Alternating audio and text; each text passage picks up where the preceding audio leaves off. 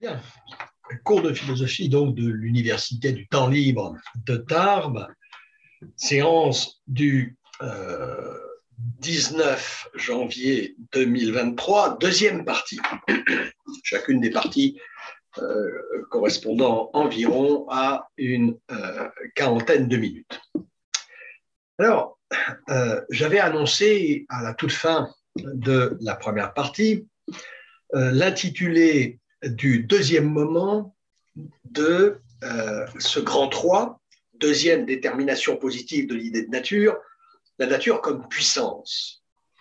Donc, euh, deuxième moment, donc 3.2, euh, nature et vie. Je précise que vous trouverez, comme d'habitude, la continuation du plan avec les citations sur le blog. Le fait que ce cours soit euh, transmis en visio ne change rien à ce fonctionnement, bien entendu.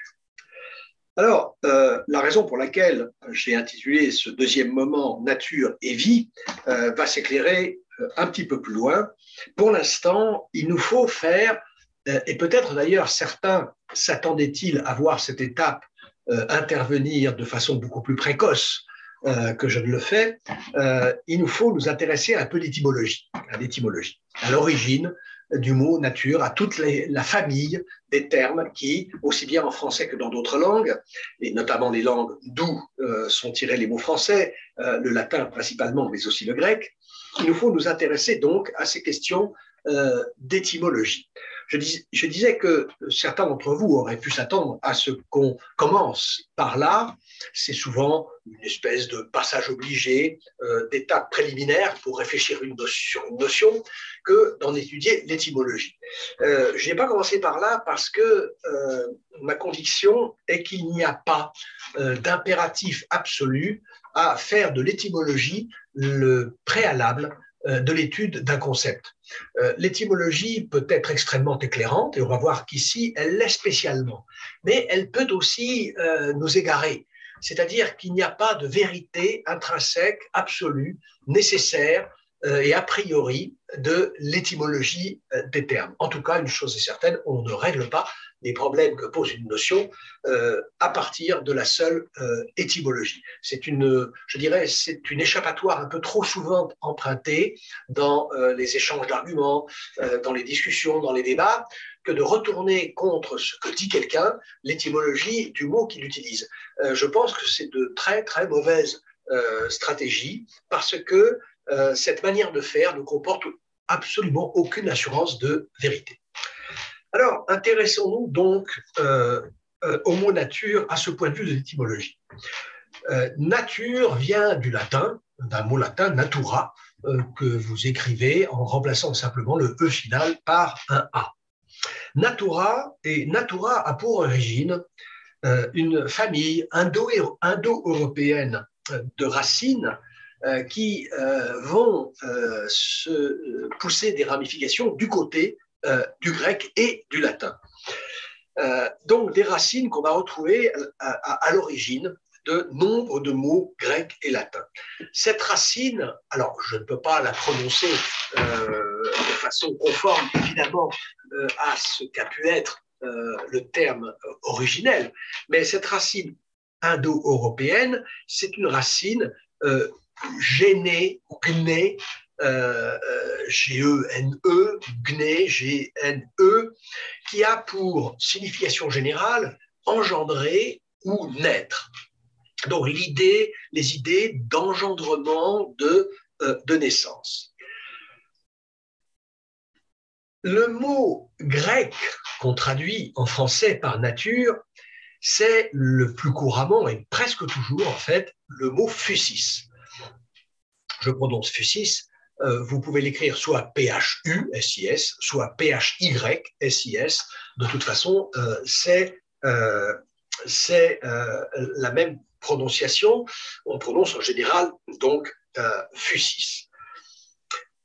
Fusis est apparenté en grec à un terme fuet qui signifie la croissance, le fait de croître.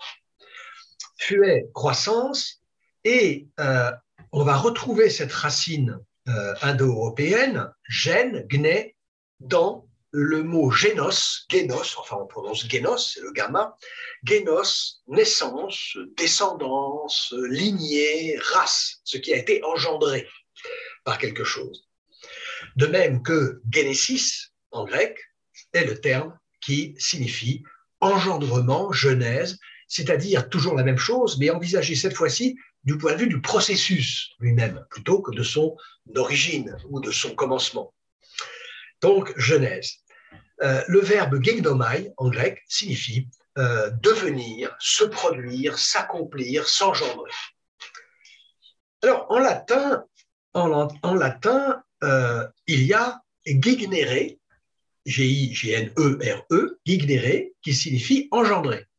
Et puis, il y a le mot gens, que vous écrivez comme le français Jean, les gens, G-E-N-S. Gens, qui veut dire la race, la famille, euh, la lignée.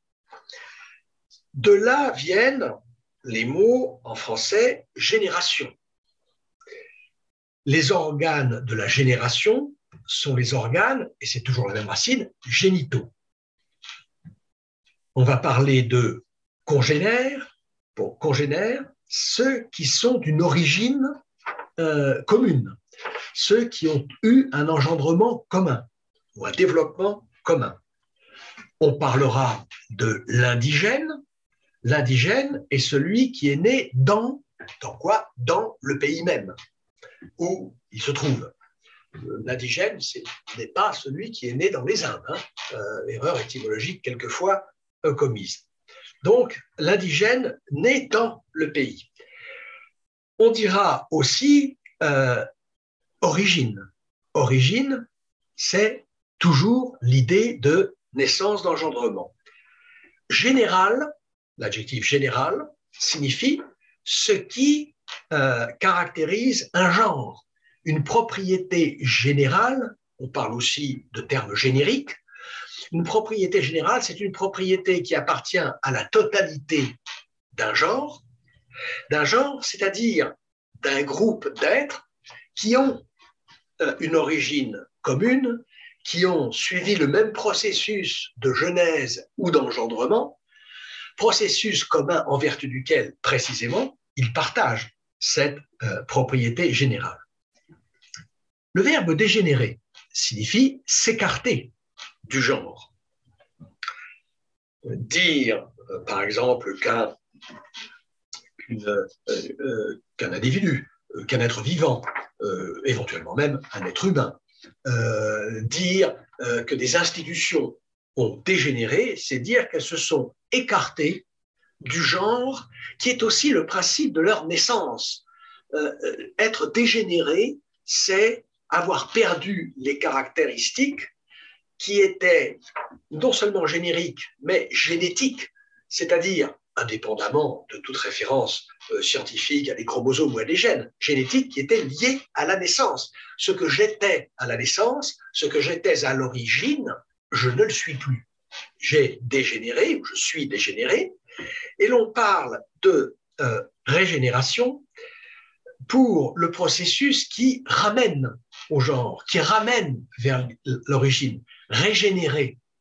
Euh, alors, euh, régénérer, c'est ramener à l'origine et c'est ramener à ce qu'est la nature même du genre auquel appartient euh, l'être considéré. Le génie, c'est la particularité native, native, c'est-à-dire qu'il a de naissance, par exemple, d'un individu ou d'un peuple. On peut parler alors, on peut parler bien sûr du génie de l'artiste au sens d'une capacité particulière, d'une capacité exceptionnelle, inouïe, de produire, de créer euh, des œuvres d'art, mais euh, le génie euh, de l'individu ou le génie d'un peuple, c'est d'abord ce qui le caractérise du point de vue de sa nature originelle. Un, individu ou un peuple tient de son origine tient de sa race, si vous voulez, euh, une série de caractéristiques ou de propriétés qui font son individualité, qui font sa particularité. Ce qu'on appelle le génie d'un peuple, c'est, si vous voulez, sa marque de fabrique. d'engendrement. Euh, le, le, nom de génie ne renvoie pas seulement à l'adjectif génial. Euh, bien sûr, il y a des individus géniaux, il y a des artistes géniaux, des créateurs, des scientifiques géniaux, mais le génie, c'est d'abord la particularité native, la particularité originelle, et donc, d'une certaine façon, la, parité, la, propriété pardon, définitionnelle d'un euh, être. Ensuite, euh, l'ingénieux exploite les qualités innées qui sont les siennes. Ces qualités, justement, on va dire génétiques, mais au sens étymologique et pas au sens euh, scientifique de la, science génétique. Du côté, euh, du latin, toujours, sont apparentés au latin natura, qui veut dire la nature.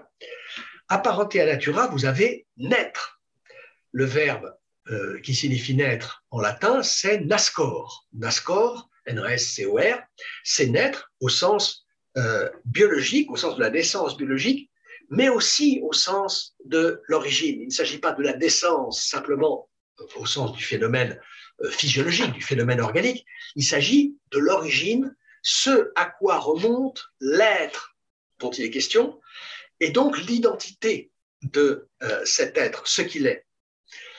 Natus, en latin, c'est né. Qui, natus, c'est le participe passé euh, du verbe né, euh, du verbe naître, né donc. Innatus, inné, qui est né dans. Une propriété innée, c'est une propriété qui est née avec l'être qu'elle euh, caractérise, en opposition bien sûr à la propriété ou à la qualité acquise, qualité qui lui a été adjointe après un certain moment, après une certaine durée de développement, d'engendrement, de, de euh, genèse. Les hommes naissent et demeurent libres et égaux en droit. Article 1er de la Déclaration des droits de l'homme et du citoyen de 1789. Les hommes naissent et demeurent libres et égaux en droit. Cela signifie que de leur origine humaine, de leur genre humain, de leur engendrement humain et du fait qu'ils ont été générés, engendrés par d'autres humains, qu'ils appartiennent à la lignée humaine, cela signifie qu'ils tiennent un certain nombre de, droits. Ces droits sont naturels, non pas tant au sens où on pourrait les rapporter à l'ensemble de la nature comme ordre universel des choses, et encore moins les rapporter à la nature au sens de ce qui n'a pas été transformé ou de l'artificiel. Non, droit naturel, cela signifie que ce sont des droits qui sont inhérents à leur nature humaine, ce sont des droits qu'ils tiennent de ce qu'ils sont, parce que ce sont des droits qu'ils tiennent de leur enracinement même dans une lignée, dans un genre qui est le genre, euh, le genre humain. Alors vous allez voir arriver toute une toute une ribambelle de termes euh, qui sont accrochés comme autant de wagons à cette locomotive originelle venue de l'indo-européen, euh, gène, gné, qui signifie donc engendrer et naître. En voici quelques-uns. Vous avez par exemple imprégné.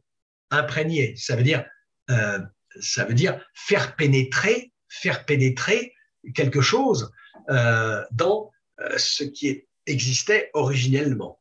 Vous avez aîné, natif, Natif, euh, c'est ce qui est de naissance ou de nature. Parce qu'un natif euh, du pays, c'est quelqu'un qui est né dans le pays. Mais par exemple, de l'or ou du cuivre natif, c'est de l'or ou du cuivre tel qu'on les trouve dans la nature, sans qu'ils aient dû être extraits d'un minerai, sans qu'ils aient été transformés.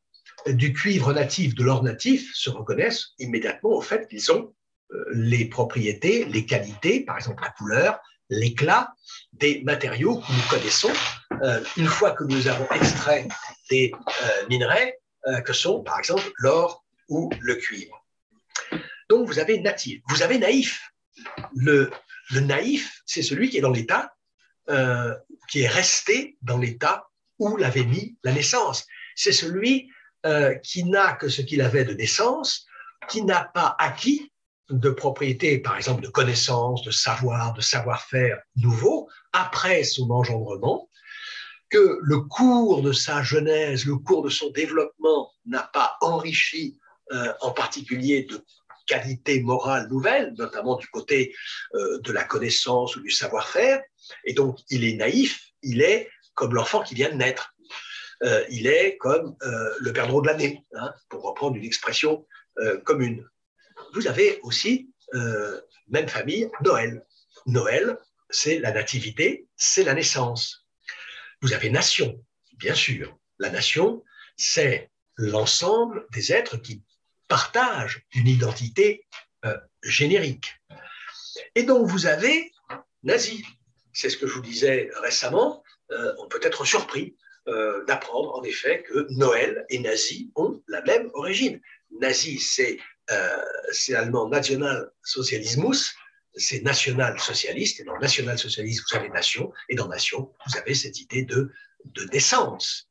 Et donc, d'engendrement, et donc de genre, et donc, bien sûr, de race, puisque la nation allemande, pour un, un nazi, se confond avec ce qu'il appelle la race, race qui a un fondement biologique, mais dont l'identité ne se réduit pas à cette origine biologique, à cette communauté biologique, puisque cette identité va se manifester dans la race par des propriétés qui lui sont inhérentes et dont on va pouvoir repérer l'absence chez les êtres appartenant à d'autres races, notamment les races inférieures. Les propriétés que je tiens de ma race sont les propriétés qui me sont attachées, je les ai de naissance, et il n'a pas besoin, il n'est pas nécessaire de les apprendre. Euh, le sentiment euh, de supériorité allemande, pour un nazi, ça ne s'apprend pas. Ça peut se cultiver, mais ça ne s'apprend pas comme on apprend, par exemple, euh, des propriétés d'objets mathématiques ou comme on apprend euh, l'histoire de son pays. Le sentiment d'identité allemand, il doit être inné. On doit en être imprégné de naissance. Et vous connaissez l'expression bon chien chasse de race. Bon chien chasse de race, cela veut dire qu'il chasse de euh, naissance. C'est une qualité, une qualité innée. Nous trouvons aussi un terme euh, qui n'était pas a priori très évident de rencontrer ici, c'est le terme de néant. Le néant, qui signifie ce qui n'est pas, rien, eh bien néant, euh, cela veut dire, c'est formé à partir du latin, ne gentem, non engendré. le néant, c'est un non-être, parce que pour être, du moins pour être dans une conception antique de la nature, il faut avoir été engendré, il faut avoir connu un engendrement. Eh bien, le néant, c'est ce qui n'a jamais été engendré et qui, pour cette raison, est euh, privé, privé, privé d'être. Euh, et euh, là, on a affaire précisément aux êtres, peut-être par opposition aux choses. Les êtres, vous savez, quand on dit les êtres, par opposition aux choses, on pense en français aux êtres vivants. Euh, les êtres sont les êtres vivants. Euh, il y a dans une réflexion euh, d'un jeune garçon qui observe le ciel nocturne en compagnie de sa, bien-aimée et, qui, et qui lui dit, elle a un peu peur, elle n'est pas habituée à regarder la nuit, c'est une fille de la ville. Or, pour ceux qui connaissent cette nouvelle des lettres de Beaumoulin qui s'appelle Les Étoiles, bien, il faut la contraindre de passer euh, une nuit euh, à la Belle Étoile, précisément, et pour la rassurer, euh, jeune garçon lui explique que, évidemment, la petite appréhension qu'elle a de se trouver dans cet environnement qui est inhabituel pour elle, tient au fait que, que ce, cette nuit, la nuit, est occupé par une vie, une forme de vie euh, qui n'est pas celle justement des êtres vivants. Et il lui, il lui dit, il a cette formule vraiment très parlante, euh, le jour c'est la vie des êtres, la nuit c'est la vie des choses. Le jour c'est la nuit des êtres, la vie c'est la nuit des choses.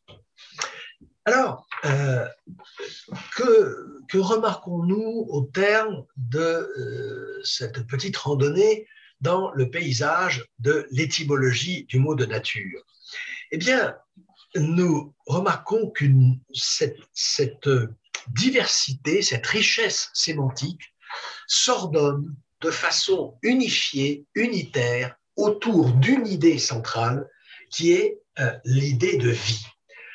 Dans nature, vous avez toujours naissance, croissance. Vous avez l'idée d'une puissance autonome d'engendrement. L'idée d'une production spontanée de séries d'effets. Et tout ça, c'est la vie. Qu'est-ce que c'est qu'un être vivant? Un être vivant, ce n'est pas seulement un être dont on va remarquer qu'il se déplace, par exemple, qu'il se nourrit ou qu'il se reproduit, c'est surtout un être qui fait tout cela en vertu d'une impulsion, en vertu d'une tendance au mouvement, prenez mouvement au sens le plus général, euh, qui, veut dire faire ceci, faire cela, aller vers ceci, aller vers cela, se développer de telle façon, eh bien, le vivant est celui qui est animé d'un mouvement, à commencer par sa croissance, par, par son engendrement au cours euh, de son existence, eh bien, par une, une tendance, une propension à se développer de lui-même. Le vivant, c'est ça. C'est ce qui fait les choses de lui-même.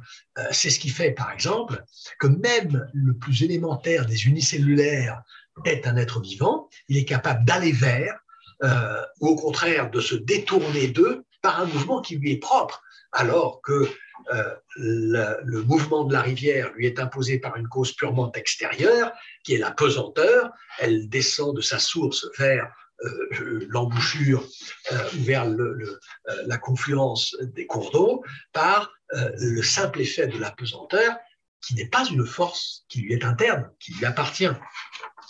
Eh bien, donc, l'unité, sémantique que traduit tout cet univers, toute cette richesse étymologique, c'est une unité qui se construit euh, à partir de l'idée autour de l'idée euh, de vie. Or, nous constatons que très souvent, et d'ailleurs je dirais même trop souvent, beaucoup trop souvent, nous avons tendance, dès que nous entendons le mot nature ou dès que nous prononçons le mot de nature, nous avons tendance à immédiatement penser ou à faire l'enchaînement avec la vie par exemple, avec la biosphère. Euh, lorsque nous parlons de la nature, nous sautons en général assez vite sur euh, l'eau, les nuages, les étoiles, les montagnes, pour aller aux végétaux et aux animaux.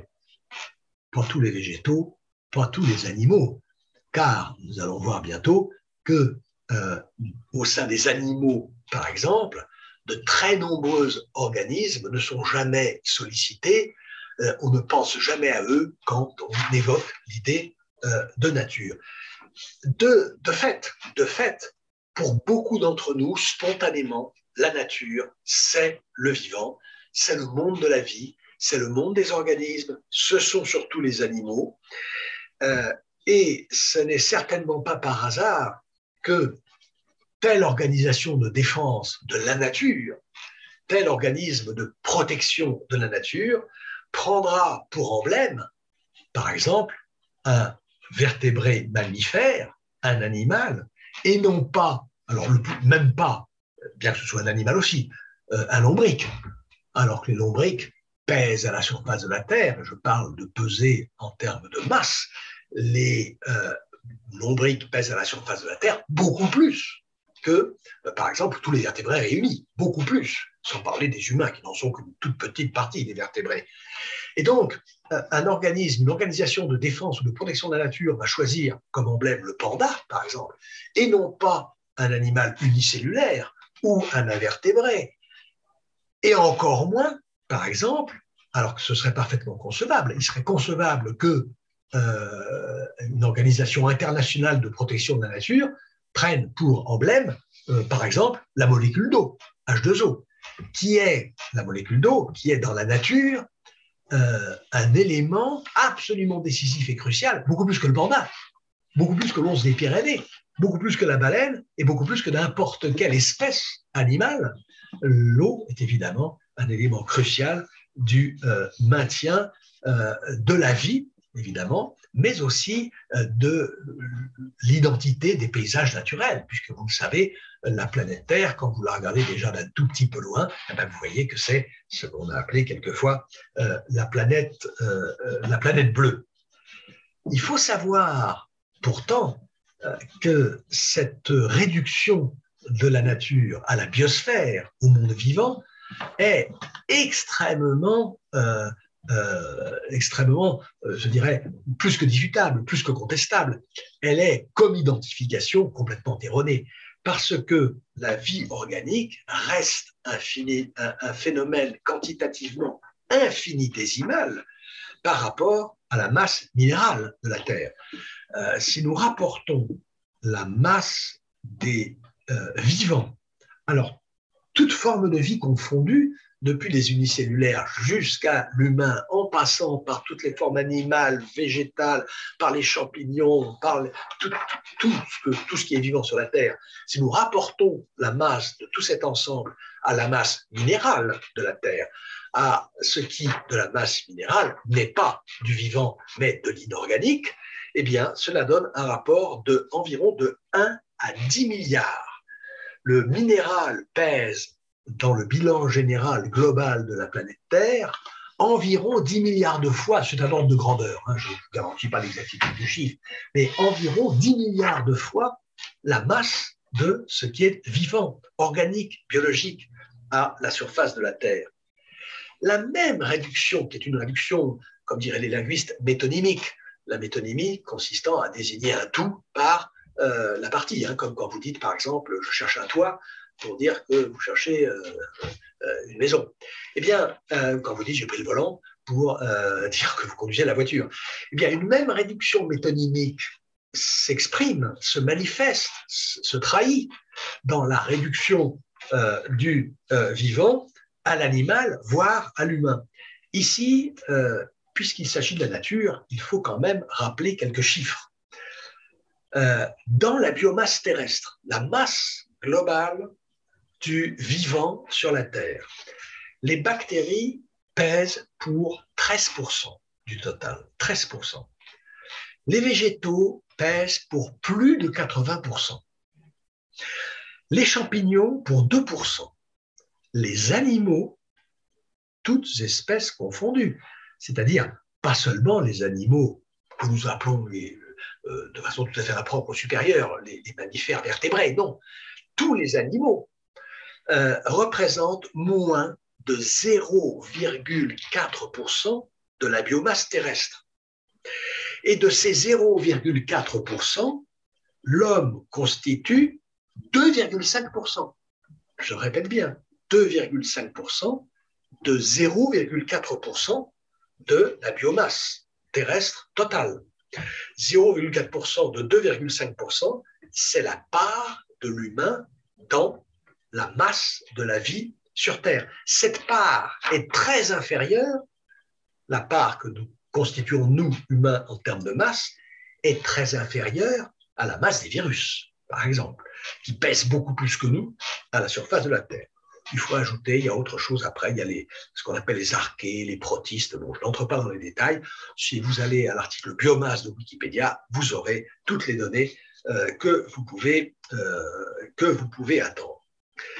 Alors, euh, voilà, lorsque je parlais, et c'est pour ça que j'ai intégré cette partie, cette section sur l'unité des concepts de nature et de vie. Unité, attention, unité superficielle, unité pour nous, parce qu'en réalité, la nature, ce n'est pas la vie, et la vie n'est pas toute la nature. Mais si j'ai si consacré ici, dans euh, ce, moment de la deuxième détermination de l'idée de nature comme puissance, si j'ai réservé une petite euh, euh, réflexion à la vie et si je suis passé par l'étymologie, c'est précisément parce que très souvent, la représentation que nous nous faisons de la nature, c'est la représentation d'une puissance vitale, d'une puissance vitale. Ne disons pas d'une puissance organique, parce qu'avec l'idée d'organicité, avec l'idée d'organisme, vous introduisez déjà dans l'idée de vie une dimension euh, qui est, je dirais, beaucoup plus étroite, beaucoup plus déterminée que ne l'est la notion générale de vie. Il n'y a pas besoin, euh, pour être pensé comme vivant, de posséder un organisme.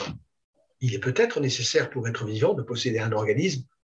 Je veux dire qu'il est possible qu'il n'y ait rien d'autre de vraiment vivant que ce qui possède un organisme, et que posséder un organisme soit une condition nécessaire pour euh, être effectivement et pour exister sur Terre comme être vivant. Mais euh, il reste que l'idée de vie le concept de vie n'implique pas celui d'organisme. Euh, je pense que euh, on peut concéder qu'on soit croyant ou pas, ça n'a aucune importance. On peut concéder tout de même aux croyants, on peut concéder tout de même aux théologiens, qu'on soit soi-même croyant ou pas du tout, que l'idée de Dieu va difficilement sans celle de vie. Un Dieu qui ne serait pas inerte, un Dieu qui ne serait pas animé euh, d'une force qui s'exprime, et sans doute d'une force ou, consciente ou spirituelle, ne serait pas vraiment adéquat à l'idée de ce qu'on entend par Dieu. Donc il faut bien comprendre que il est tout à fait possible que la condition pour qu'existe matériellement, réellement, physiquement, la vie euh, sur la Terre soit un organisme, mais le concept de vie ne se réduit pas à celui, à ceux d'organisme ou euh, d'organisation. Mais euh, ce qui est sûr, c'est que les notions de vie et de puissance ont une parenté, et plus qu'une parenté, ont une consubstantialité essentielle, je pense. Euh, c'est-à-dire que euh, nous pensons spontanément et naturellement toute vie comme puissance et nous séparons difficilement l'idée d'une puissance qui s'exprime, d'une puissance qui se manifeste, d'une puissance qui se déploie dans une diversité d'effets, et d'effets souvent euh, très impressionnants, très spectaculaires, d'effets euh, producteur, d'effets destructeurs, comme je l'ai dit dans le moment précédent, eh bien, euh, ça, nous le pensons difficilement en dehors d'une référence à la vie, d'où la nécessité, en fait, de, euh, de dire cette unité de, de, la, de, de, la, de, de, la vie et de la puissance. Alors, dans le moment suivant, qui sera le quatrième moment de notre détermination euh, de notre détermination générale de l'idée de nature, euh, j'examinerai une troisième et dernière détermination positive de l'idée de nature. Une fois que nous aurons fait le tour de euh, ces trois manières de déterminer l'idée de nature, quand nous aurons fait le tour, donc la nature comme ce qui s'oppose à l'artifice, la nature comme, comme primaire comme première, la nature comme euh, puissance, euh, la nature comme, euh, comme ordre légal, eh bien nous aurons, nous aurons, je dirais, déterminé la nature dans les points fondamentaux de ce que désigne le terme. Et la troisième détermination positive de l'idée de nature, eh consistera à la faire apparaître dans sa dimension d'ordre légal la nature sera enfin déterminée, euh, après avoir été déterminée par opposition à l'artificiel, comme avoir été déterminée comme ce qui précède toujours euh, la nature, c'est le primordial, sous Merleau-Ponty. Après avoir été déterminée euh, comme puissance, eh bien la nature sera déterminée comme ordre, et plus précisément comme ordre légal. Et ce sera l'objet du point suivant, donc du grand 4, de cette première partie euh, qui se terminera donc avec ce grand 4, euh, détermination de l'idée de nature. Euh, nous terminerons par considérer la nature au point de vue de ce que signifie l'idée d'un ordre légal, d'un ordre de loi. Bien sûr, par légal, par légalité, en un seul mot, je n'entends pas quoi que ce soit qui ait rapport avec les lois juridiques, avec le droit, avec les codes, mais un ordre de loi, ce qu'on appelle les lois naturelles, euh, ce qu'on appelle la nécessité naturelle. Ça, c'est pour la séance de vendredi prochain. Euh, et donc, je vous donne rendez-vous pour vendredi. Euh, ne soyez pas trop impatients pour l'arrivée de ces, de ces séances sur la visio, sur la chaîne vidéo de l'UTL, parce que les voyages par les tuyaux informatiques de ce genre de vidéos se font assez lentement et pas toujours sans encombre. Voilà, je vous remercie et je vous dis à la semaine prochaine.